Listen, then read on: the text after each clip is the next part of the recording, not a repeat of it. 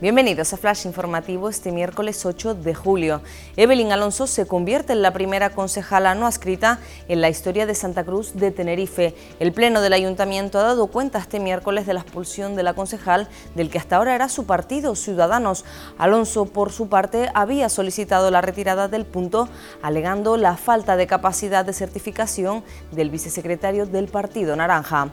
La OCDE avisa de que destinos turísticos como Canarias pueden enfrentarse a una gran caída del empleo. La organización anticipa que a pesar del efecto amortiguador ejercido por los ERTE en España, la tasa de paro rondará el 20% a finales de 2020, independientemente de si hay o no un rebrote del virus. Aumentan las condenas por violencia machista entre los jóvenes canarios. Un total de 271 isleños menores de 24 años fueron declarados culpables por violencia de género el año pasado, 31 más que en 2018. Ahora, el Instituto Canario de Igualdad trabaja en un estudio sobre el fenómeno. El Ayuntamiento de Santa Cruz rescata la concesión del aparcamiento de 3 de mayo.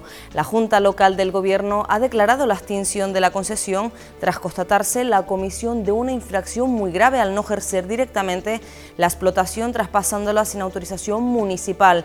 El concesionario tiene dos meses para devolverlo. Más noticias en diariodeavisos.com.